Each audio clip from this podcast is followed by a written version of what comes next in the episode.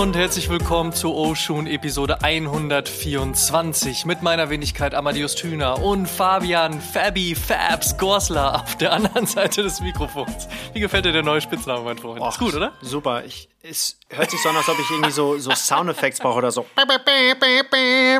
Das äh, wird die nächste Stufe dieses Podcasts, dass wir uns so Soundeffekte besorgen und äh, damit dann komplett übertreiben, bis alle Leute genervt diesen Podcast ausmachen, um dann einfach wieder back to topic zu gehen.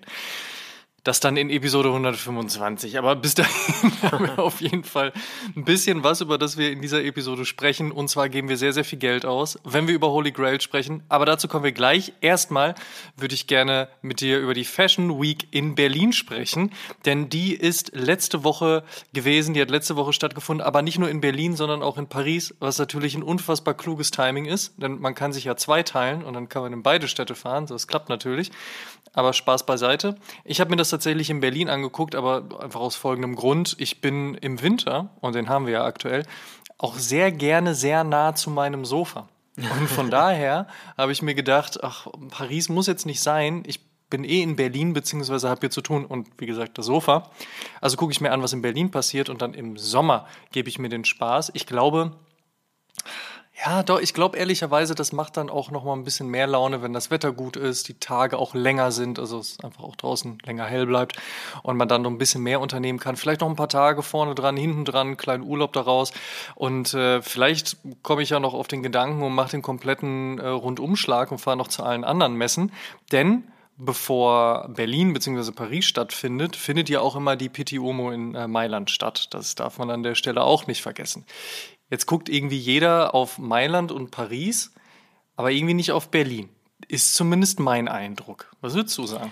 Ja, das sehe ich genauso. Ich finde, Berlin ist so ein bisschen die ugly Stepchild äh, der Fashion Weeks. Schatz feiert. Ja, aber ich muss sagen, die Events und die Shows sind auch underrated. Und ich weiß nicht, woher das kommt, ob einfach in Berlin generell zu wenig Leute Interesse haben. Aber ich war einmal auf der Berlin Fashion Week und fand es eigentlich ganz nice. Ich finde, das Beste sind auch die Events abends, wo man dann Freunde wieder, wieder sieht und so. Aber natürlich sind die großen wie Mailand, Paris, New York, obwohl New York jetzt auch nicht mehr so krass ist, halt nicht zu toppen. Aber ich finde ehrlicherweise braucht es für dieses Treffen abends mit Freunden einfach keine Fashion Week. Also ich bin so ein bisschen zwiegespalten eigentlich, ähm, weil auf der einen Seite mag ich natürlich irgendwie diese, dieses, diesen Messencharakter, also dass es diese Möglichkeit gibt, dass man sagt, ich lebe in einer Stadt, wo es eine Fashion Week gibt und da passiert was, weil man versucht ja auch etwas aufzubauen und darzustellen. Aber ich finde, genau die Darstellung geht in die falsche Richtung. Denn das, wofür Paris steht, wofür Mailand steht, wofür auch New York steht oder auch Kopenhagen oder meinetwegen, wenn wir dann noch mal so Richtung Tokio gehen, ja, oder auch Singapur, das alles ist nicht Berlin. Berlin ist nicht High Fashion, Berlin ist nicht Haute Couture und Berlin hat auch ehrlicherweise nicht diese Art und Weise, wie es eben die anderen Fashion Weeks schafft, nochmal auch abseits dann von diesem diesem Haute Couture und kompletten Fashion-Wahnsinn so Trickle-Down Richtung Streetwear und Sneaker zu gehen.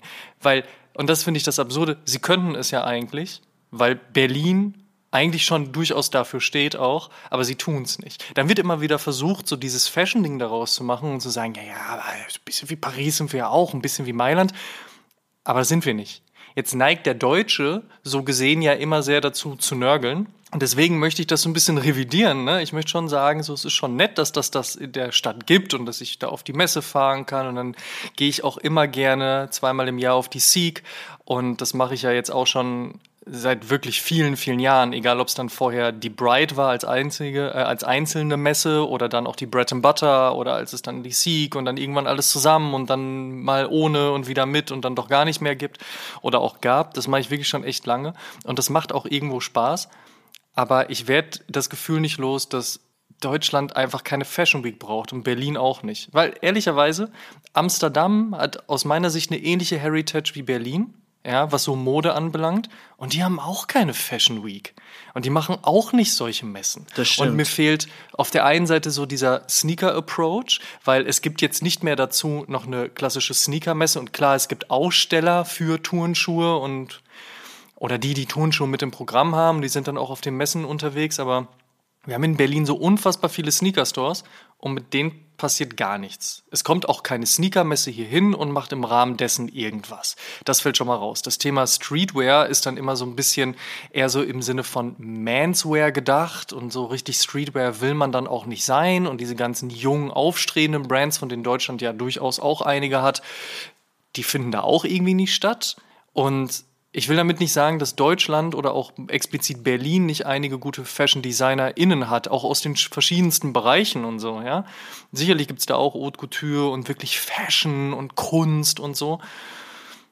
Aber irgendwie passt das alles nicht so ganz zusammen. Also ich bin da jedes Mal so ein bisschen desillusioniert, wenn ich da rauskomme und denke so, keine Ahnung, ey, ist das jetzt die Schlange zum Berghain, die Fashion sein möchte? Oder ist es jetzt gerade wirklich eine Fashion-Show? Oder ist es nicht irgendwie alles ein und dasselbe? Und brauchen wir das hier? Und sind es wirklich noch die Partys, auf die man früher gegangen ist? Also ich meine, ich weiß noch, wie ich vor über zehn Jahren zu All Gone Book Releases gegangen bin oder zu einer Party, wo Virgil Abloh aufgelegt hat oder zu The Hundreds Partys in Prince Charles. Supra mit Soulbox in Mitte in so einem alten, äh, in so einer alten Wohnung, wo wir echt so dicht gestanden, gedrängt gestanden haben, es geil Feierabend war, wo gute Leute aufgelegt haben, da war dies, da war jenes, da warst du den ganzen Tag unterwegs, es war immer irgendwie was. Ah, jetzt ist es irgendwie, jetzt ist das irgendwie nix. Also, ich bräuchte es nicht. Ich bin sehr gespannt, wie sich das im Sommer darstellt, aber das werde ich höchstwahrscheinlich nicht mitbekommen, weil dann fahre ich nach Paris. Und äh, da bin ich ähm, sehr gespannt drauf, ob das dann wirklich auch so gut ist, wie es von außen hin aussieht. Ich habe mich letztens mit jemandem unterhalten, der auch erzählt hat, dass er immer gerne nach Paris fährt auf die Fashion Week und ein guter Freund von ihm auch wirklich in Paris lebt und der sagt, ja, wenn Fashion Week ist, dann ist cool, aber ansonsten ehrlicherweise ist dann hier auch nicht so ganz viel. Das fand ich so als Außenstehender, der ja Paris nur als Urlauber besucht oder wenn er halt ein bisschen was zu tun hat, aber nicht in der Stadt lebt, auch ein bisschen irritierend. Vielleicht ist das auch nochmal so ein Unterschied, ne? ob man in der Stadt lebt oder ob man in die Stadt kommt, weil man etwas erleben will. Aber wie gesagt, für mich braucht es in Berlin und auch in Deutschland keine Fashion Week. Von daher da gerne einen Haken hintermachen. Ja, also auf jeden Fall gibt es da Luft nach oben. Die Berlin Fashion Week ist ja für ein Jahr oder anderthalb nach Frankfurt gezogen, weißt du es noch?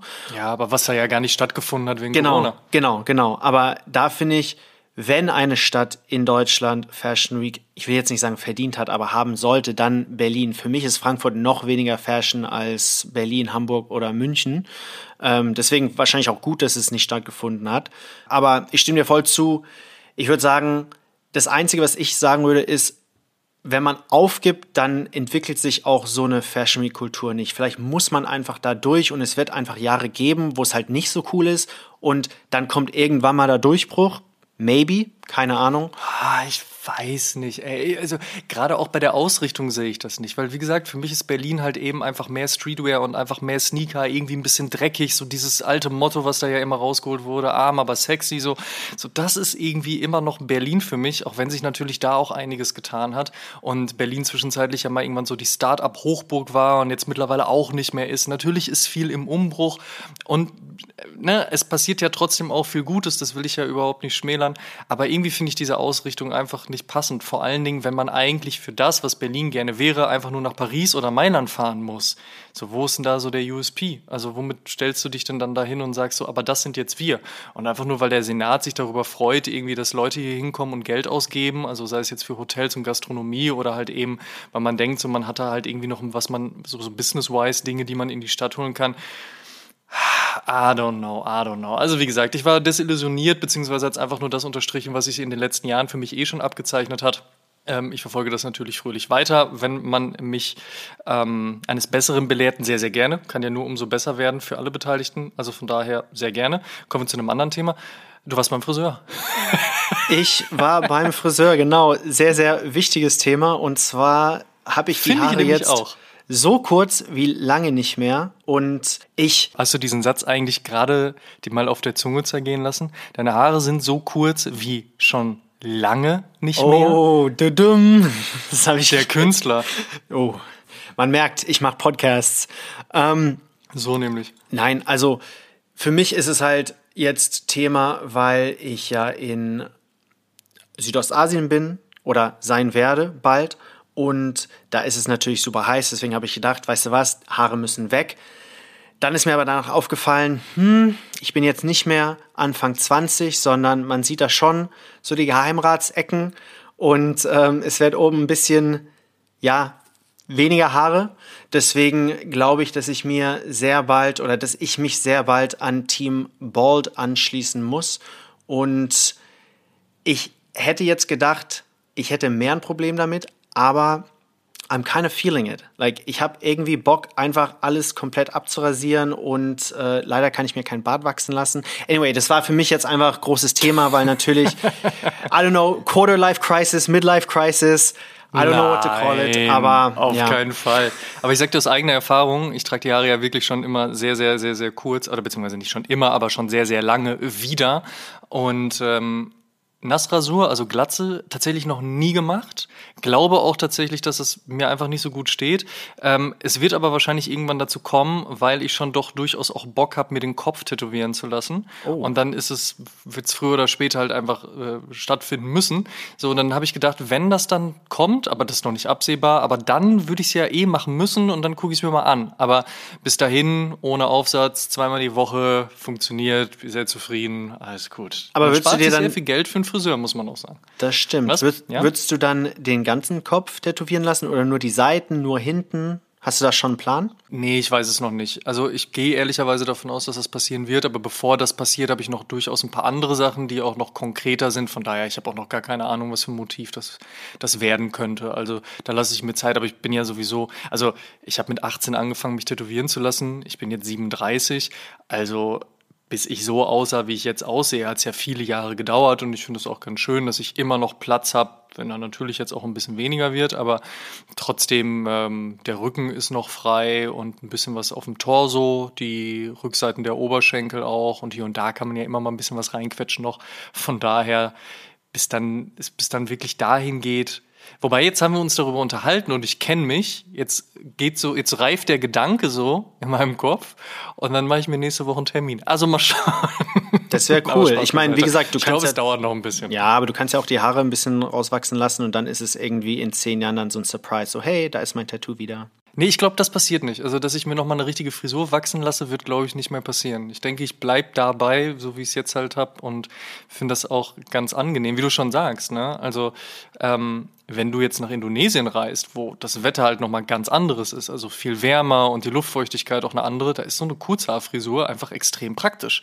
Und bei mir kam das einfach damals vom Sport, dass ich gesagt habe, ich habe keinen Bock drauf, mir dauernd irgendwie die Haare machen zu müssen. Ich war jetzt einfach kurz und das kam vor einigen Jahren wieder. Ähm, und es hat einfach Spaß gemacht, das dann auch so beibehalten zu können, weil du einfach überhaupt keine Anstrengung damit hast. Egal was du tust, ist überhaupt nicht nervig und das ist sehr, sehr angenehm. Aber äh, Thema Indonesien, ähm, wie lange bleibst du in Indonesien? Wir sind oder werden dreieinhalb Wochen auf Bali sein und da so ein bisschen rumbummeln. Mm, nice. Ja, ich werde probieren zu surfen, vielleicht ein paar ja, Surfstunden nehmen.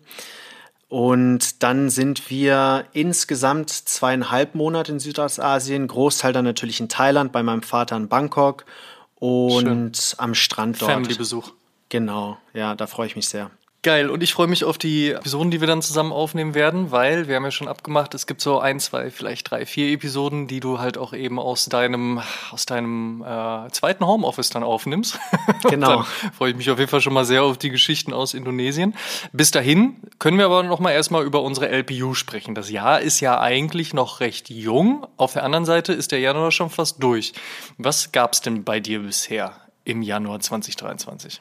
Ehrlich gesagt nicht viel an Sneaker. Ich habe von der Soulbox Crew den Soulbox Babester B-Side bekommen. Shoutout an Niklas, Aljoscha und die Crew. Natürlich auch jetzt an Till. Finde ich mega nice, dass sie mir den geschickt haben. Ich habe ja auch den ersten Colorway und muss sagen, dass ich beide gleich gut finde und mich wirklich nicht entscheiden kann, welcher besser ist. Aber wie der erste auch qualitativ ein sehr, sehr hochwertiger Schuh und ja, Babestar ist halt ein Klassiker, deswegen sehr froh, dass ich den jetzt in der Sammlung habe. Ich finde es schade, dass sich der Nickname Bapesta nicht durchgesetzt hat. Ich sage das ja immer spaßeshalber und das ist jetzt auch nichts, was ich erfunden habe, ähm, glaube ich zumindest. Ah, in meinem Kopf hat sich dieser, dieser spaßige Nickname echt tatsächlich schon seit 10, 15 Jahren festgesetzt. Aber immer wenn ich das so dann so halb ernst spaßeshalber sage und denke, irgendeiner müsste das checken, werde ich immer so komisch angeguckt und so, äh, das heißt schon Babestar, ne? Also, ja, ist mir schon bewusst, aber okay, gut, du kanntest es auch nicht, dann lassen wir es hierbei. Äh, aber wenn mich das mal jemand äh, sagen hören sollte, dann wisst ihr, wo es herkommt. Äh, weiter im Text, was gab's noch? Ja, dann gab's noch eine Palace-Jacke im Sale in so einem Tree-Line Camouflage und das ist so eine eher so eine Übergangsjacke, also so ein leichter Puffer-Material und werde ich natürlich in Indonesien und Thailand nicht gebrauchen, aber vielleicht bei meiner Rückkehr in Deutschland, wenn es da noch etwas kühler ist oder dann wieder im Herbst. Hast du dir schon Gedanken darüber gemacht, was du nicht unbedingt an Klamotten, ich denke, da wird viel Badeshorts bei sein, aber so an Schuhen mit nach Bali beziehungsweise nach Indonesien nimmst? Weil ich meine, ihr seid ja echt lange unterwegs. Oder lässt du auch ein bisschen Platz, um vielleicht noch was zu kaufen, und wieder mitzubringen? Ja, das ist die Frage aller Fragen, aber ich verzweifle gerade. Ich habe wirklich alle Shorts eingepackt, T-Shirts, Unterhosen, Socken, was weiß ich, alles ist drin, Lennys Klamotten. Aber meine Schuhe, da weiß ich nicht. Ich brauche auf jeden Fall ein paar, die bequem sind, die man den ganzen Tag anhaben kann. Vielleicht auch welche, die ich zum Sport anziehen kann. Dann brauche ich natürlich so Daily Beater, weil es ist jetzt nicht gerade sauber in Bangkok und in Bali. Und dann bräuchte ich halt noch so ein Flex-Pair, wenn ich mal mit den Jungs in Thailand in den Club gehe oder so. Ach, ich weiß nicht. Wir haben relativ viel Platz. Wir haben zusammen 70 Kilo, die wir mitnehmen können. Deswegen wird ah, okay. Platz kein Problem sein. Es ist eher die Frage, welche nehme ich mit und welche werde ich jetzt die zweieinhalb Monate nicht vermissen, wenn ich die in Berlin lasse. Und mm. das ist mhm. halt sehr, sehr schwierig. Aber wenn ich es weiß, dann sage ich es dir. Stimmt. Ja, da müssen wir definitiv drüber sprechen. Das möchte ich an, äh, an der nächsten Stelle auch gerne äh, noch mit angegeben wissen. Ja. Wir können ja ein Voting machen. Ja, das, das, das ist doch mal eine gute Idee. Ja, sehr gerne. Machen wir das doch mal so. Slidet mal in unsere DMs, wenn ihr mal entscheiden wollt, was der gute Fabs mit nach Indonesien nimmt. Ich würde ja mal so, vielleicht so ein, zwei Ideen, ne? Mizuno Wave Rider 10 wäre, glaube ich, eine ganz coole oh, Nummer. Ja. Wobei die Colorways sehr hell sind, da muss man vielleicht ein bisschen schauen. Aber so als Flexpair würde sich ja vielleicht sogar der Babe Star lohnen. Mhm. Außerdem auch nicht schlecht wahrscheinlich der Air Force One Slam Jam. Vielleicht auch eine Idee dann hast du ja auch was, was so noch ein bisschen frischer ist, ein bisschen neuer, hast du dich noch nicht satt dran gesehen. Und ansonsten, ich meine, wie tot ist mittlerweile der 99 V5 New Balance? Der ist komplett tot. Also den könnte ich mitnehmen, aber Will ich fast Dann fällt er schon im Koffer aus. Okay, dann lassen wir das. Ja. Ähm, aber äh, ne, das so als Idee. Aber es leitet mal in unsere DMs, gibt mal so ein paar äh, Gedanken, Ideen, ein paar Vorschläge mal ab. Vielleicht kann sich der Fabs daraus ja was zusammenstellen. Ich würde vorschlagen, spätestens in der nächsten Episode müssen wir drüber sprechen. Also bitte erinnere dich selbst daran, ich will da eine Liste haben. Wir wollen eine Liste haben. Wir sind nämlich sehr, sehr gespannt. Let's do it. Was gab's bei dir?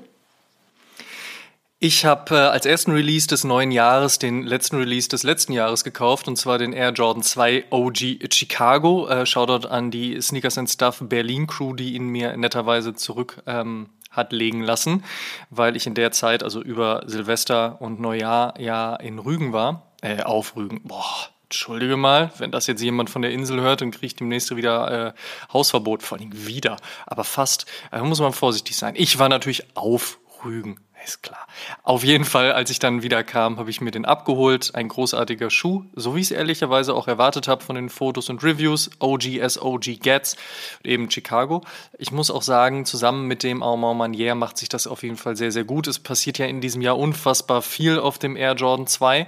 Und äh, gerade so der Neutral Grey, der jetzt angekündigt wurde, der aktuell so auf Mai steht, der sagt mir schon sehr zu. Ich muss aber ein bisschen gucken, dass ich mich zurückhalte, weil ich auch weiß, im Vergleich zu den anderen Jordan-Modellen ist der Jordan 2 jetzt nicht so die Good-to-Go-Silhouette. Da ziehe ich eigentlich eher noch ein bisschen was anderes an und außerdem, der ist schon recht dick, also eher was für, für den Winter oder für den Herbst. Aber ich freue mich ja, okay, wir haben noch Winter, ja, aber ich freue mich ja jetzt schon auf den Frühling, von daher muss man mal ein bisschen gucken. Als nächstes gab es den Nike SB Dunk Low Pro White Gum. Äh, Stand Aufnahme jetzt ist der auf dem Weg zu mir. Da freue ich mich schon sehr drauf. Ich finde, man kann wenig falsch machen, wenn man ein äh, weißes Upper hat und eine Gumsohle. Bin ich ganz großer Fan von. Von daher einfach wirklich ein, so, so ein Klassiker, easy kombinierbar. Freue ich mich sehr drauf. Dann habe ich mir den New Balance Rainier oder Rainy OG Oder was für Nicknames haben wir denn in dem Moment noch gesehen? Na egal, eigentlich lautet ja die Idee dahinter, when it gets rainier, also wenn es regnerischer wird. Und deswegen heißt das Ding ja auch Rainier aber ich habe schon so viele verschiedene Nicknames gehört und auch ein paar selbst äh, zusammengebastelt. Das ist echt absurd. Egal, Schuh 1982 das erste Mal auf den Markt gekommen, als man sich bei New Balance überlegt hat, naja, die Leute da draußen wollen halt nicht nur die klassischen Wanderschuhe, sondern auch ein bisschen was, was vielleicht leichter ist, was einfacher auch zu tragen ist, aber was trotzdem ähm, robust bleibt. Und dann haben sie das Ding in die Welt gesetzt und jetzt im Rahmen dieses Scorpcore-Trends haben sie sich gedacht, den bringen wir mal zurück. Und bei New Balance hat man natürlich gelernt, ne, wenn man was zurückbringt, dann macht man das mit einem Partner. Und deswegen haben sie einen mit Aimé Leon Dor gemacht. Ähm, einen stimmt gar nicht, sind drei Colorways. Und ich habe mir den Beige Bordeaux gekauft. Finde den wirklich ganz, ganz großartig. Wer ein bisschen mehr dazu sehen oder erfahren möchte, kann mich gerne auf TikTok auschecken. Amadeus.tüner. Ja, ich habe mir einen TikTok-Account gemacht, weil ich gedacht habe, zwischen all den Resale-Predictions und dem ganzen Blödsinn, den es da draußen gibt, also es gibt auch viel Gutes, keine Frage, aber trotzdem muss das hier ja vernünftig verkaufen. Also zwischen all dem Scheiß, den man da draußen sehen kann, dachte ich, vielleicht ist ein bisschen Knowledge auch nicht so verkehrt gefeiert und habe gesagt, ich mache jetzt einen TikTok-Account auf und habe meine kleine Off-the-Shelves-Formatgeschichte, die ich schon mal auf Instagram gespielt habe, jetzt auf TikTok transferiert. Da kann man sich das ein bisschen angucken, wenn man das denn dann möchte. Ja, und zu guter Letzt gab es natürlich das All Gone Book. Da gab es ja jetzt die 2022er Version. Ich habe übrigens das Visti-Cover gekauft, das ist bunte. Es gab zwei Cover, ein weiß-schwarzes und ein buntes. Für mich war es jetzt das bunte. Ähm, das ist natürlich ein Pflichtkauf aus meiner Sicht.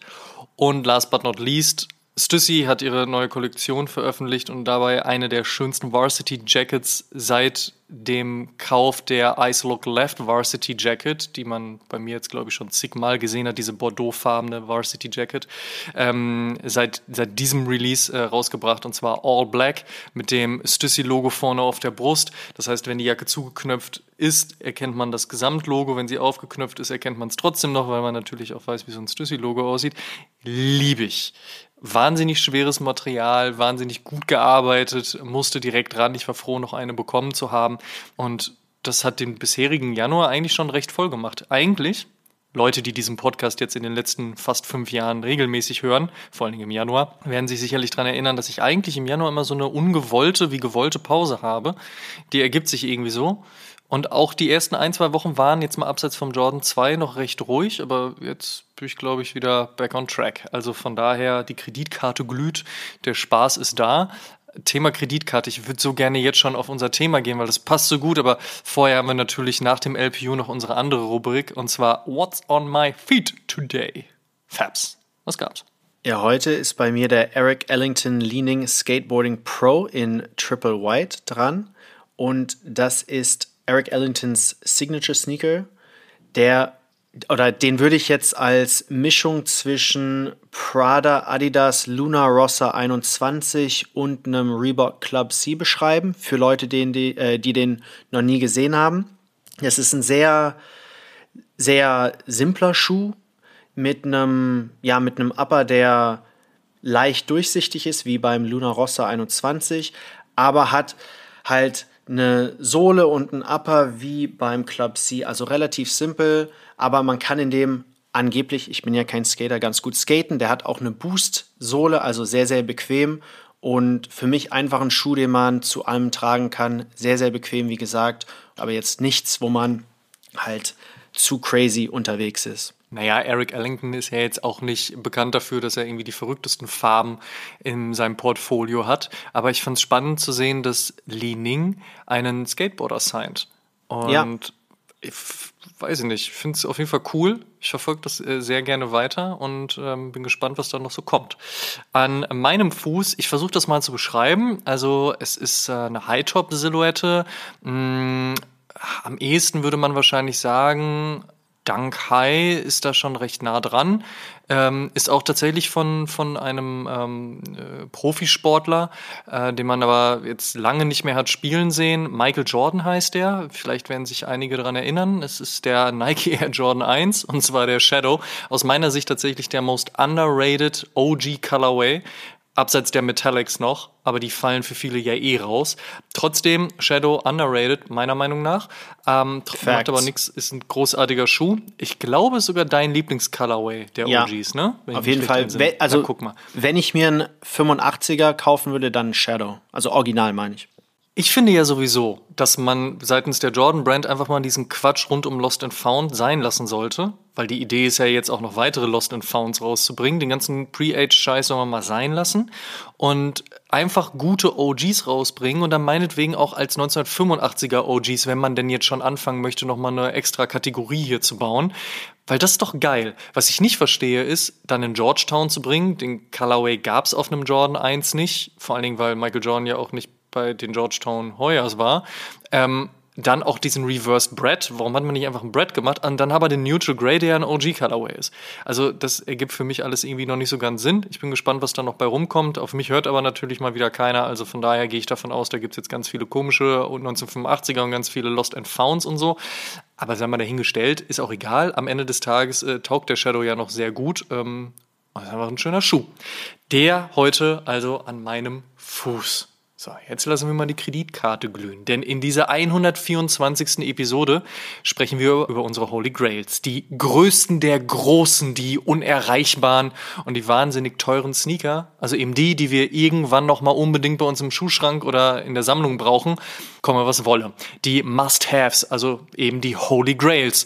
Und nach all diesen Superlativen vielleicht noch eine kurze Einordnung des Begriffs Holy Grail. Denn was ist heute eigentlich überhaupt ein Holy Grail?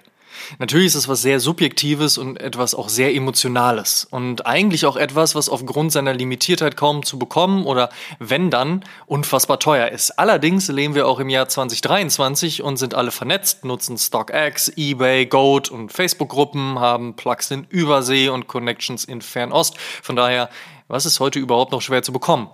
Am Preis für derlei Holy Grails hat sich allerdings wenig geändert, zumindest wenn man von der Definition arsch viel Geld ausgeht. 2023 kann man eigentlich alles mit einem Klick kaufen, wenn man eben bereit ist, das nötige Kleingeld auszugeben. Ausnahmen bestätigen aber natürlich hier auch die Regel, einen Game One Air Jordan One Chicago von 1985 mit Jordans Unterschrift auf dem linken Schuh mit schwarzem Edding, Schriftgröße 12. Ja, sowas zu bekommen ist dann doch noch eher etwas für Indiana Jones oder Sherlock Holmes oder Sotheby's Auktion neben Gemälden von Andy Warhol und Jean-Michel Basquiat. Und sicherlich wird es weiterhin die obskuren Kleinstauflagen und Besonderheiten geben, die eben nicht auf StockX oder eBay gelistet sind. Aber klar ist, ein Holy Grail ist eben kein Schuh, der einfach so im Laden rumsteht und den man für Retail bekommt, weil eben nichts Besonderes. Wir haben also die wirklichen Besonderheiten von unserer Must-Cop-Liste geholt. Die Schuhe, die uns schon seit Jahren immer wieder auf dem Herzen brennen, wenn wir sie denn dann irgendwo sehen. Meist dann einfach nicht in unserer Größe oder sie eben mehr kosten als zwölf Monatsmieten und noch eine Niere on top. Und bei denen wir dennoch sagen, irgendwann, vielleicht, mit ein bisschen Glück und Connections oder einem Lottogewinn, da müssen diese Holy Grails ran. Und über genau diese Sneaker sprechen wir heute. Also, Geld spielt keine Rolex, wie man so schön sagt. Wir besorgen uns jetzt ein paar Sneaker und listen unsere jeweilige Top 5 der Holy Grail Sneaker of all time plus Preisschild. Let's go. Fabs, was ist bei dir auf Platz 5? Also ich musste sehr, sehr lang überlegen und es war relativ schwer, mich auf nur fünf Sneaker zu begrenzen. Und wie du bereits gesagt hast, es gibt ja Levels an Grails. Und die Holy, Holy, Holy Grails sind für mich Schuhe, die halt für mich zumindest unerreichbar sind. Und deswegen ist auf Platz 5 der Nike Air Jordan 4 UNC Player Edition. Der kam 2019 raus und wurde als Friends and Family Release nur an UNC Chapel Hill Football Team Mitglieder ähm, ausgehandelt. Das heißt, nur als Spieler oder Staff hat man so einen Schuh bekommen. Und leider bist du kein Spieler oder Staff, muss man an der Stelle sagen. Ich weiß, viele Leute denken das, wenn man sie dich sehen so. Ich meine, ich habe die Figur, ne? Footballspieler sein. Genau. Und den Haarschnitt mittlerweile. Wobei ich auch gesehen habe, wie viel krasse Frisuren mittlerweile aus diesen Helmen rausgucken, wenn man sich so NFL-Spiele reinfährt. Das ist schon absurd. Äh, aber zurück zum Thema. Ja, da ist dann schlecht rankommen. Sehr, sehr schlecht. Last Sale bei StockX war in einer Größe 13, also US 13, 5.778 Euro. Aber frech auch, wenn du überlegst, du kriegst sowas als Friends and Family, also als Spieler oder als Teammitglied oder Franchise-Mitglied und dann vertickst du das Ding einfach so auf StockX. Also ich meine, ist das dann so gewesen, so nach dem Motto, ah ja, ich spiele jetzt eh nicht mehr für die, ich wechsle jetzt oder hat da einer irgendwie Geldprobleme bekommen? Ich finde es immer so ich ein bisschen komisch. Ja, aber da muss man auch sagen, die meisten Spieler werden ja nie Profis und verdienen deshalb auch nicht das große Geld. Und wenn du jetzt auch nur Staff-Mitglied bist, dann bist du wahrscheinlich auch nicht der Reichste. Und wenn dir dann jemand 5000, manche kosten ja auch 10, 15, 20.000 Euro bietet, ich würde da auch nicht Nein sagen und den wahrscheinlich verticken. Obwohl es ja mein Holy Also Grail wenn ich ist. jetzt den, wenn ich jetzt demnächst den Oshun Dunk bei äh, StockX entdecke, dann weiß ich auf jeden Fall, von wem er kommt. Ach, ich habe meinen ja schon getragen, deswegen ich kann den nicht mehr verkaufen. Ja, dann eBay. Okay, ich stelle mich drauf ein. Ist, ist ein schöner Pick auf jeden Fall, weil das, das trifft dieses, dieses Unerreichbare schon, schon sehr, sehr gut auf jeden Fall. Ja, und ich habe da so eine kleine Geschichte, die mich mit der Uni auch verbindet. Ich habe, als ich 17 war, eine kleine USA-Reise gemacht, um mir Unis anzuschauen mit meinem Vater, was eigentlich ziemlich cool war, weil ich da Ecken gesehen habe, die ich nie gesehen hätte, hätte ich diese Tour nicht gemacht. Also ich war in Ohio, middle of nowhere, ich war in Central Florida, ich war in UNC in, in North Carolina und bin dann natürlich in New York gelandet, aber habe mich in den Campus von UNC Chapel Hill einfach verliebt. Dann kam natürlich die Michael Jordan-Geschichte obendrauf und ich wollte eigentlich zu UNC, wurde aber nicht genommen, was damals relativ traurig war.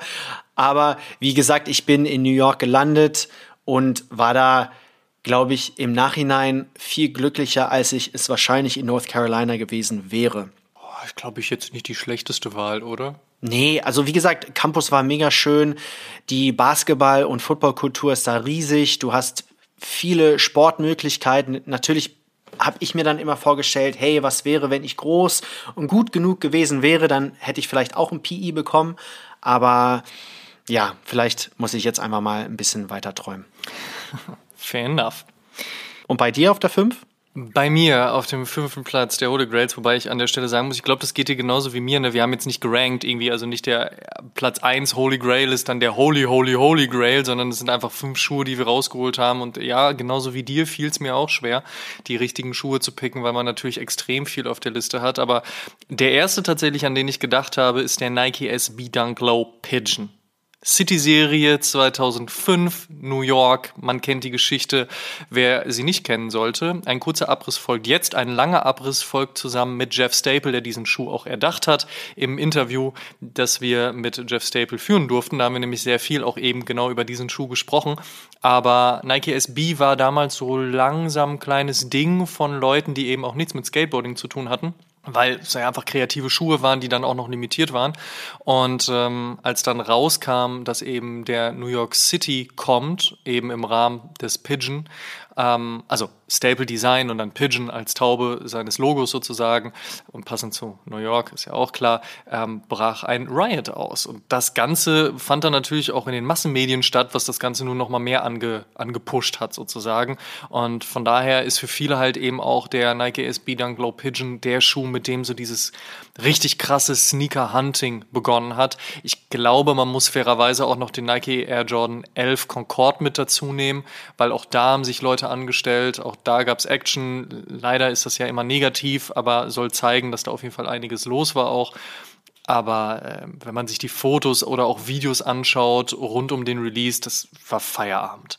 Und der Last Sale auf StockX in meiner Größe US 10 liegt ähm, bei einfach 24.014 Euro. Sheesh. Also, das ist, ja, erstmal fernab von Gut und Böse.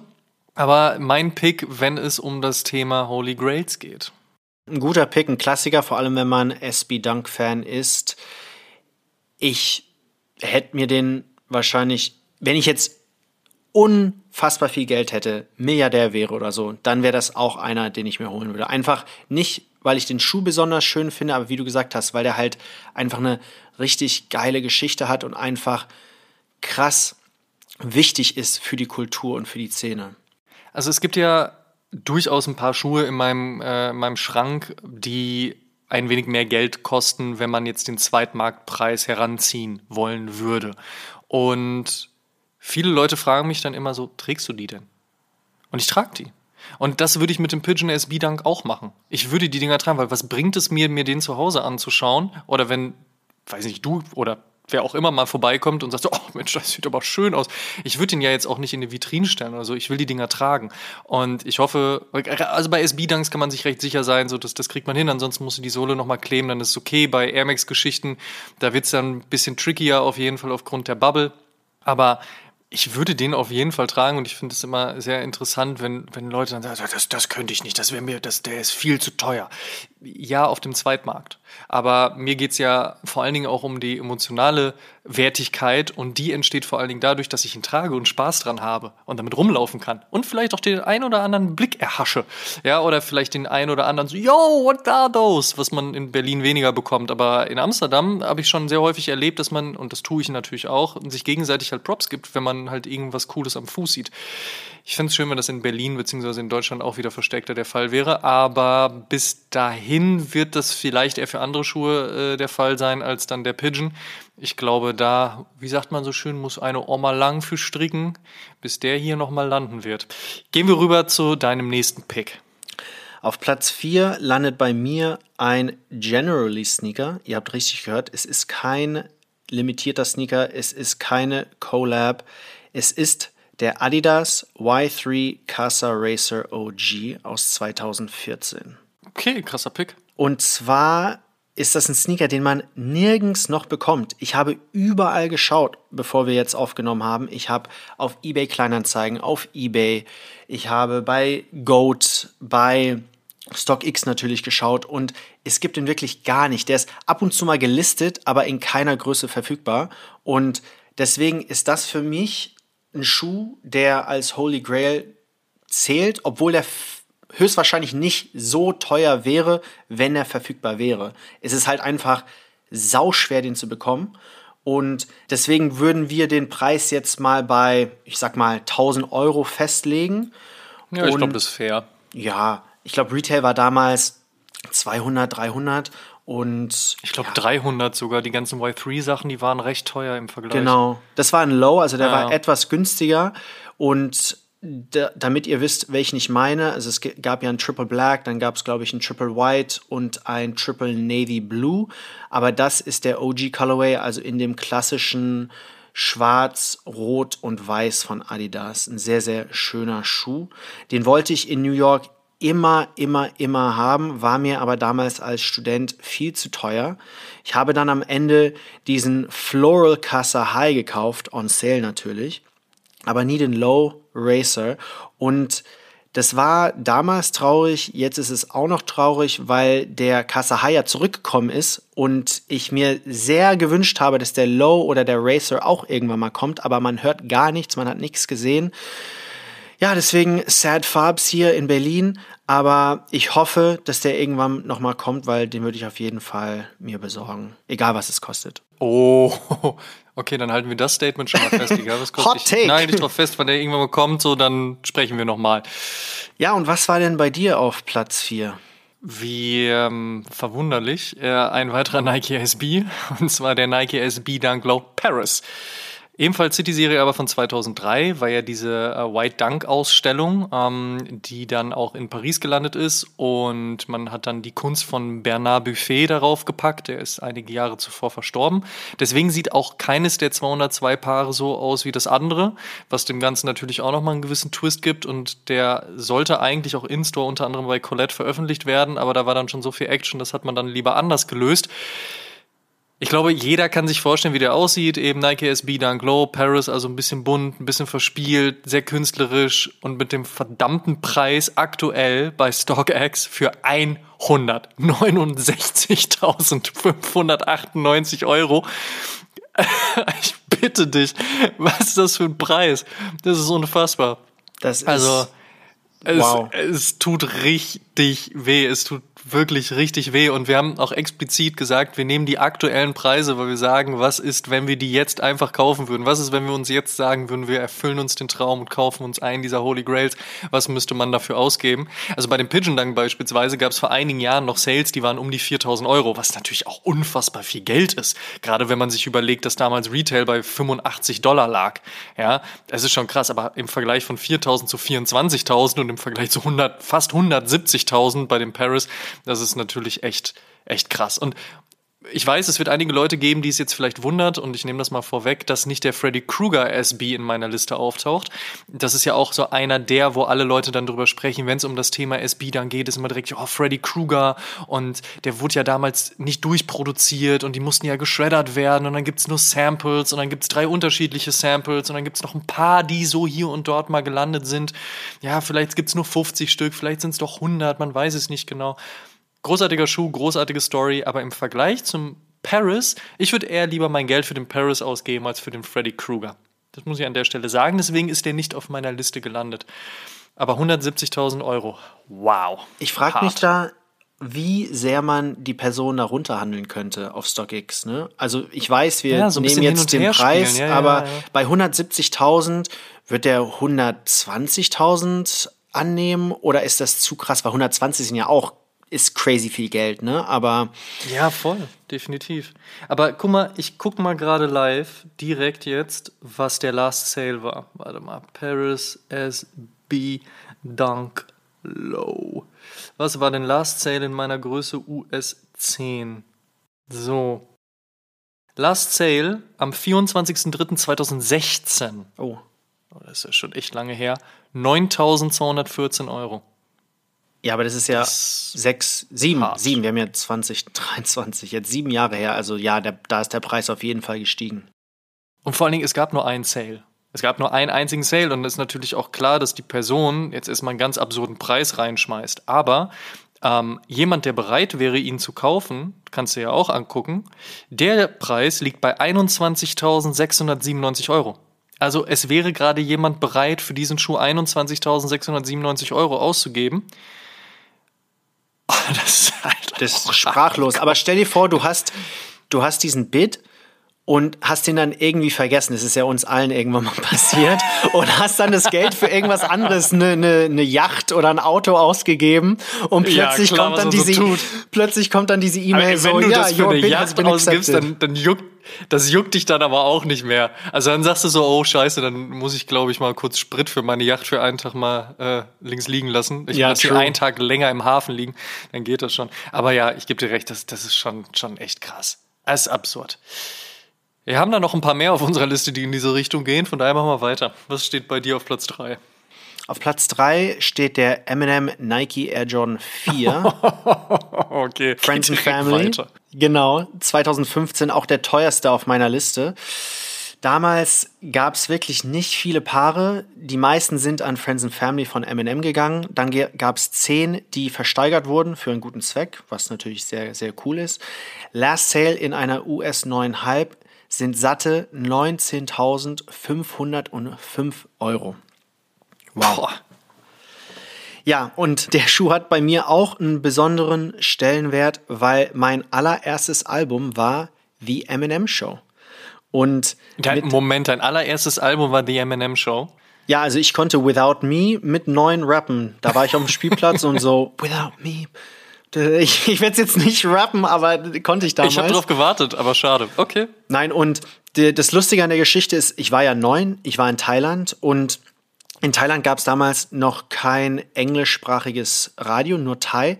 Und ich habe halt wirklich nicht viel Musik gehört. Das Einzige, was ich gehört habe, waren die Bravo-Hits, die meine Oma aus Deutschland mir zugeschickt hat, immer zu Weihnachten und ähm, zum Geburtstag. Und meine Mama hat dann mir zum Geburtstag oder Weihnachten, ich weiß jetzt nicht mehr, etwas schenken wollen, Musik und ist dann in Store und da war dann ganz groß Werbung für Eminem, die Eminem Show Und sie hat natürlich nicht reingehört, hat es dann sofort gekauft.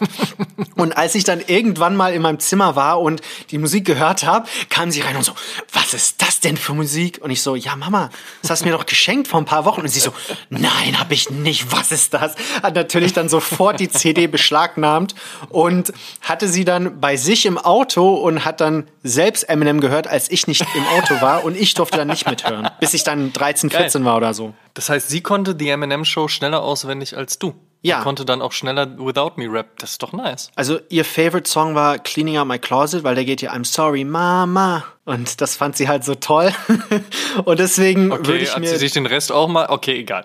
Genau. Deswegen würde ich mir den äh, Nike Air Jordan 4 kaufen, einfach weil der mich an diese Zeit erinnert.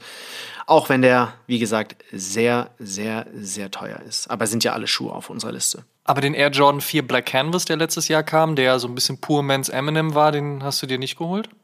Nein, ich hatte den anderen Colorway, der Blank Canvas in, in weiß oder beige. Den habe ich irgendwann verpasst und wollte dann nicht Resale zahlen. Ich glaube, der kostet jetzt nicht krass über Retail. Natürlich wäre das auf jeden Fall eine günstigere Option, aber wenn schon, denn schon, dann muss man halt dann, Ich wollte gerade sagen, es, es ist dann halt eben nicht der FNF, ne? genau. muss man auch sagen. Findest du, ist es, ist es aus deiner Sicht der beste Eminem? Ja, ich finde, der ist am tragbarsten. Also ich, ich finde ja. schwarz mit diesen Silber Lace Locks eigentlich ganz nice. Ähm, ich hätte fast den Undefeated noch auf meine Liste gepackt. Der ist auch mega schön, oh, aber Stimmt, ja. den hab ich vergessen. Mhm, mhm. Da sagst ich, du was. Ich hatte, anfangs hatte ich fünf Air Jordan 4 auf meiner Liste und dachte dann so, oh nee, das muss ich jetzt ändern. Ähm, sonst wäre das ein bisschen zu monoton Ey, gewesen. Den habe ich echt, den habe ich echt vergessen, der Undefeated, den finde ja, ich auch. Das ist auch ein super, super Schuh. Also super Colorway auch. Der Colorway ja, sieht auf jedem Schuh gut aus. Ja, definitiv. Es gab ja so einen ähnlichen Colorway, so ein bisschen mit Camouflage auch und mit Orange, letztens noch auf einem Jordan 3. Fand ich auch ganz, ganz großartig. Aber du hast recht, der undefeated. Aber guck mal, da siehst du mal wieder, ne, wie viele Schuhe eigentlich auf so einer Holy Grail Liste stehen könnten. Und wir haben ja jetzt gar nicht so diesen, diesen Vintage-Vibe da drin. Ne? Wir sprechen ja jetzt gar nicht über Schuhe, die irgendwie 1982 rausgekommen sind, 20 Modelle, alle produziert in Schlag mich tot so. Die Nummer haben wir ja noch nicht mal aufgemacht. Da gibt's ja auch noch mal ganz, ganz viel, wo man ja noch nicht mal sagen könnte, so, ey, was für ein Preis wäre jetzt eigentlich gerechtfertigt. Da müsste man ja ja, da müsste man sehr krass so in, in, dieses Verhandeln gehen. So. Wir haben uns da ja sogar noch mal ein bisschen einfacher gemacht. Aber ja, stimmt, der undefeated. Naja, der ist es bei mir jetzt nicht geworden. Sondern? Nummer drei ist bei mir der Nike SB Dunk, ja, ich weiß schon wieder Nike SB Dunk, aber dann war es das auch. Der Nike SB Dunk Low Canary Diamond. Und zwar der Friends and Family Diamond SB Dunk, released 2018 auf der ComplexCon. Auch da gab es wieder richtig Action. Aber das passiert halt, wenn Nicky Diamond einen Schuh rausbringt. Es gibt ja den OG Tiffany, den äh, kennen wir ja alle. Ist ähm, wahrscheinlich mein Lieblingsschuh bin sehr froh, ihn zu haben, auch schon ein zweites Mal und liebe alles, was da drumherum passiert ist. Deswegen habe ich mir den High damals gekauft, deswegen habe ich natürlich auch den White Diamond und den Black Diamond gekauft. Shoutout an Civilist an dieser Stelle. Ich war sehr glücklich, als ich mit beiden aus dem Geschäft raus konnte, weil der Black Diamond war ja weiter verfügbar, der White Diamond war ja ein Skate Shop Exclusive. Liebe ich. Deswegen fehlt eigentlich auch nur der Friends and Family. Aber der liegt aktuell bei 8.732 Euro, was jetzt im Vergleich zu den fast 170.000 Euro für den Paris Dunk noch nicht ganz so schlimm ist, aber ey, sind immer noch 8.732 Euro. Also 8.732 Euro. Das ist 8.732 Euro. Das ist halt wirklich, wirklich krass. Von daher schauen wir mal. Ich habe mir so ein bisschen abgeschminkt, den mal dazu zu holen, hm, aber es triggert es triggert hart. Es triggert einfach auch, weil man so ein bisschen so auch die, die Sammlung komplettieren möchte, was ja. das anbelangt. Aber der Colorway ist schon ziemlich krass, finde ich. Ja, der ist super. Ich mag den voll gern. Ich mag gelbe Colorways sowieso. Und ich finde, das funktioniert extrem gut. Ich, ich mag diese Idee, die Nicky Diamond da auch verfolgt hat. Und guck mal, in so einer Zeit, wo Nike SB vor allen Dingen im Bereich Dunks einfach nicht mehr den Hype hatte und nicht so angesagt war, wo Nike SB gesagt hat, naja, dann versuchen wir so ein bisschen einfach so klassische Low Colorways auf den High zu packen, wie sie das dann ja eben auch beim, beim Tiffany SB gemacht haben. Und damit versuchen wir ein bisschen was zu reißen. Das hat auch nicht so geklappt. Und dann gab es diese Bring-Back-artige Idee, ja, dass Jeff Staple halt ein, sein Black Pigeon machen konnte und Nicky Diamond halt eben den White und Black Diamond. Und man das so ein bisschen wieder angeschoben hat. Und dann hat es ja auch nicht ganz so lange gedauert, bis ja auch so ein Travis Scott SB dann kam. Und dann Ben Jerry's. Und dann hat man ja gesehen, was da in den letzten drei, vier Jahren passiert ist. Jetzt schon fast fünf Jahre. Und das gehört so ein bisschen mit dazu. Auch dass so während der Complex Con halt so ein Release war, auch dann so eine Action drumherum. Ich mag das wirklich gerne und ich kann mir den auch sehr gut on Feed vorstellen. Von daher, den hätte ich gerne. Also, ne, dementsprechend auf meinem Platz Nummer drei. Nice, make it rain. Bei mir auf Platz zwei. make it rain. Ja, Fakt. Ähm, bei mir auf Platz 2 ist der Pata Para Nike Air Max One Cherrywood aus 2010. Nice. Sehr Und- guter Pick. Genau, der liegt aktuell auf StockX bei einem Preis von 10.593 Euro. Das ist auf jeden Fall hart. Aber bei 258 Bahnen, die es nur so gibt, also Das stimmt. auch nachvollziehbar. Also der kam ja 2010 raus, um Patas fünfjähriges Jubiläum zu feiern und für mich der beste Colorway aus dem Pack, auch der letzte. Und ich sehe da so ein paar Ähnlichkeiten zu dem Wave Release dieses Jahr, weil da kamen ja auch immer mehr Colorways raus und da war dieses Mal der weiße Colorway so ein bisschen so ein Mythos. Keiner wusste, ob er kommt oder nicht. Wir hatten ja gesagt, dass er kommt. Wink, wink. Und so war es ja fast auch beim Cherrywood. Es war der fünfte, wie gesagt, von fünf Colorways. Und der kam März 2010. Alle anderen kamen 2009. Deswegen war da auch so die Frage, kommt er überhaupt noch? Man hat Teasers gesehen damals. Und wie du bereits gesagt hast, der war streng, streng, streng limitiert. Nur 258 Paare. Also stell dir vor, die Wave Air Max Ones wären auch so limitiert. Dann würden die genauso viel kosten, glaube ich. Vielleicht jetzt in ein paar Jahren. Man muss halt aber auch dazu sagen, die haben das schon ganz smart mit dem Marketing gemacht. Also wenn man einen Schritt zurückgeht, man darf ja nicht vergessen, Amsterdam ist eine kleine Stadt und man ist untereinander connected. Und damals war es ja auch so, dass Para als Designer, als Künstler sehr viel für Putter gemacht hat und man dementsprechend halt eben connected war. Und der Cherrywood ja offiziell gar nicht unbedingt zu diesem fünf Jahre Release dazu gehörte, weil da hatte man ja die anderen vier Colorways. Es wird ja bis heute gemutmaßt, dass es noch zwei weitere gab, die dann aber gecancelt wurden, weil Nike irgendwann auch gesagt hat, so Jungs, übertreibt nicht. Und Para eh die Möglichkeit hatte, einen Air Max zu machen und man den dann aber exklusiv bei Putter verkauft hat und das dann so ein bisschen damit reingefallen ist. Ob das jetzt wirklich so war, dass Putter gesagt hat, ey komm, dann nehmen wir den noch mit in dieses Pack rein und wir zelebrieren dann jetzt einfach nochmal verspätet nochmal unser Fünfjähriges, obwohl wir ja schon ein paar Monate weiter sind. Oder ob die Leute das dann so gemacht und so erklärt haben, ist auch im Endeffekt scheißegal, weil Para und Putter arbeiten bis heute noch eng zusammen, sind connected, sind befreundet. Und deswegen für mich gehörte in der Erzählung auch mit zu diesem Pack dazu, obwohl es ja kein Putter Air Max ist, sondern ein Para Air Max. Aber du hast vollkommen recht, der Cherrywood und das äh, hat Simon an der Stelle auch schon häufig genug gesagt, ist einer der wirklich großartigsten Air Max 1, die es gibt. Natürlich aufgrund des Mythos, aufgrund der Story drumherum, aber auch einfach, wenn man sich diesen Schuh anguckt. Das Ding ist einfach traumhaft schön. Stell dir mal vor, ich würde den Cherrywood tragen und dazu meine bordeauxfarbene Ice Look Uh. Left Varsity Jacket. Wow. Feierabend. Dazu noch die Fire. passende Flex Fit Cap. Nein, Spaß beiseite. Aber Fuego. ey, die, ich, dieser Schuh ist unfassbar gut und deswegen musste ich ihn auch bei mir aufführen, hab das aber so ein bisschen umgedreht, weil ich gesagt habe, naja, ich kann dir jetzt auch diesen Schuh nicht wegkaufen, deswegen mache ich es ein bisschen anders. ich habe gesagt, bei mir auf Platz 4 Nike Air Max One Putter 5th Anniversary Pack und damit äh, dementsprechend auch der Lucky Green, der Purple Denim, der Chlorophyll und, weil ich den Corduroy schon hab, würde ich dann deswegen den Para Cherrywood mit dazu nehmen. Und das macht, wenn ich dieses Paket so kaufen würde, ne? Also den Lucky Green, den Purple Denim, den Chlorophyll und den Para Cherry Wood. dann sind wir einfach bei 35.248 Euro. Und ich habe meine Backenberaterin angerufen. Nein, Spaß. Äh, Das ist Feierabend. Und das Problem ist ja auch eben, wir sprechen von Air Max, die halt eben echt schon ein paar Jährchen auf dem Buckel haben. Ich bin sehr froh, dass mein Corduroy noch funktioniert, aber ich trage ihn auch regelmäßig. Er ist trotzdem auch schon echt in der Sohle recht hart geworden und so langsam angedustet ist äh, die Air Bubble auch schon. Aber das ist dann halt eben so das Ding, ne? jetzt bei StockX ein Dead Stock Para Cherrywood oder Pata Lucky Green zu kaufen, boah, weiß nicht, wie glück man, glücklich man sich damit am Ende des Tages macht. So, dann würde man es wahrscheinlich eher versuchen, halt von jemandem zu kaufen, der den Schuh halt regelmäßig getragen hat, wo er aber dann trotzdem noch gut aussieht. Oder wo man sagt, gut, dann mache ich direkt einen Soul Swap mit dazu.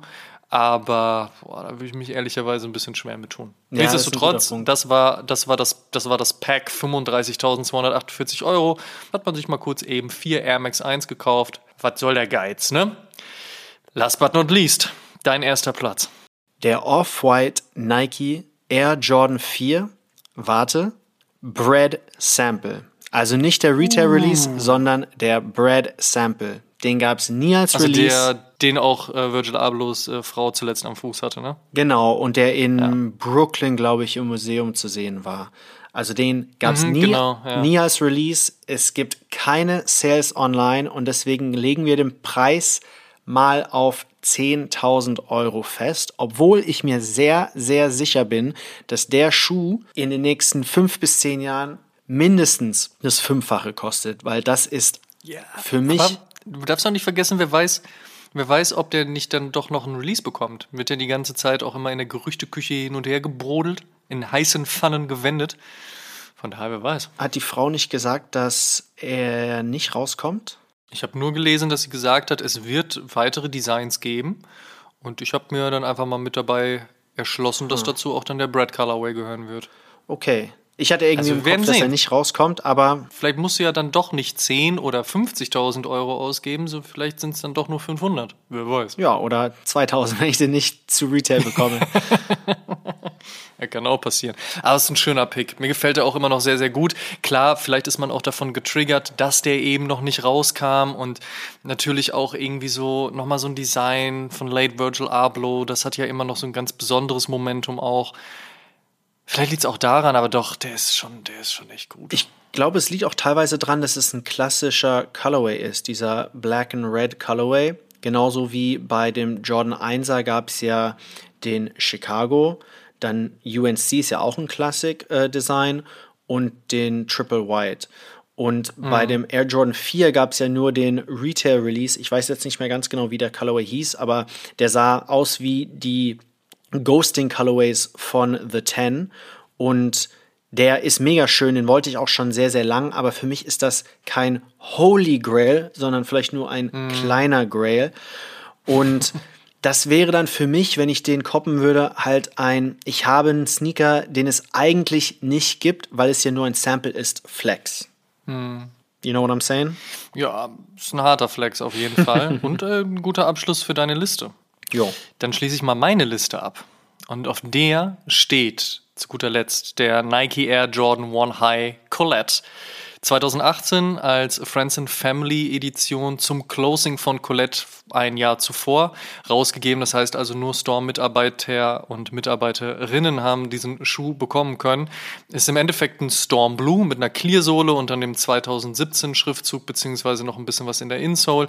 Ähm, ich liebe aber den Storm Blue, trage meinen ja unfassbar gerne. Von daher hätte ich nichts dagegen, noch den Colette mit dazu zu nehmen und finde genau gerade das so geil, dass man ihn mit einem Storm Blue verwechseln könnte, aber dann so diese Clear-Sohle und der 2017er Print, so die machen es dann so besonders.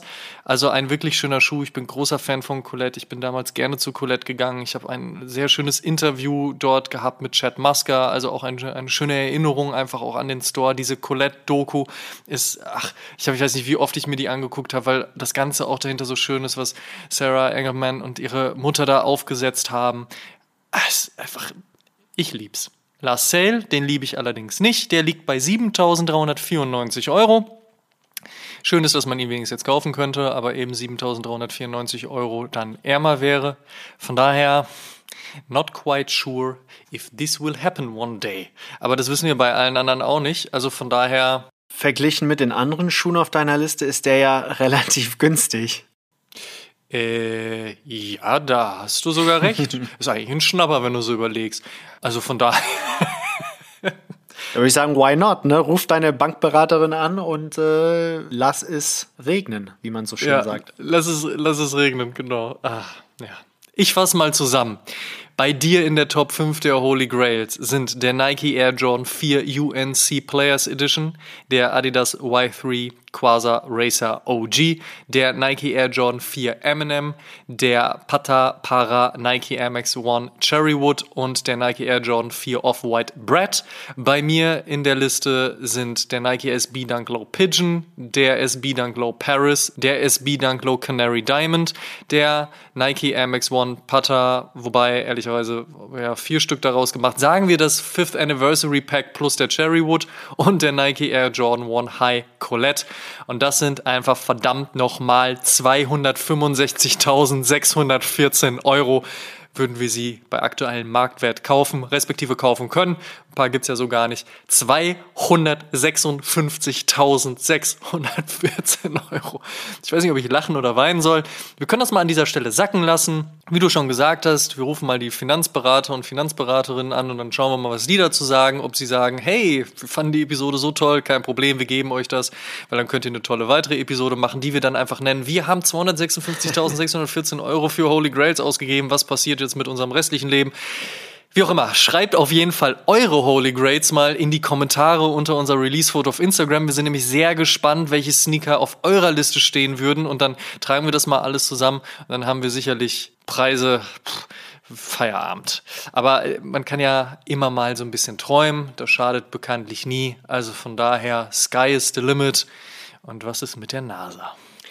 Und somit vielen Dank, dass ihr bei der 124 mit dabei wart. Ihr könnt alle Episoden wie gewohnt kostenlos auf Spotify, Apple Podcasts, YouTube, Deezer, Amazon Music, Audible, Google Podcasts, Podtail, Podigy und bei allen anderen Streamingdiensten hören. Und wir würden uns sehr freuen, wenn ihr dem Oshun Podcast und unserem News Podcast O News folgt und die Release-Info aktiviert, damit ihr keine Episode mehr verpasst. Hört auf jeden Fall auch die aktuelle Folge O News und beantwortet die Frage der Woche. Alle Einsendungen haben am Ende des Monats die Chance auf ein nices Giveaway. Wenn ihr diese Episode Oshun übrigens in eurer Instagram Story teilt und uns verlinkt, damit wir das auch sehen, habt ihr ebenfalls die Chance zu gewinnen. Schaut auch auf Facebook, TikTok und Instagram.com slash Oshun Podcast vorbei und werdet Teil der Community. Checkt auf jeden Fall auch die Sneaker-Suchmaschine Sneakerjagers und werdet Teil der Sneakerjagers Community. Supporten könnt ihr uns unter anderem mit einer positiven 5-Sterne-Bewertung bei Spotify und Apple Podcasts. Über 600 positive Bewertungen hat Oshun auf den Plattformen schon und eine Apple Podcast Review würden wir hier gerne mit euch teilen. Lina Graham schrieb, Danke, einfach Liebe für diesen Podcast. Wir danken dir. Tut uns einen Gefallen und supportet Oshun und erzählt mindestens einem Freund oder einer Freundin, die sich für Sneaker und Streetwear interessiert, von uns. Show some love. Dankeschön. Wir hören uns in der nächsten Episode wieder. Bis dahin. Macht's gut. Ciao, ciao.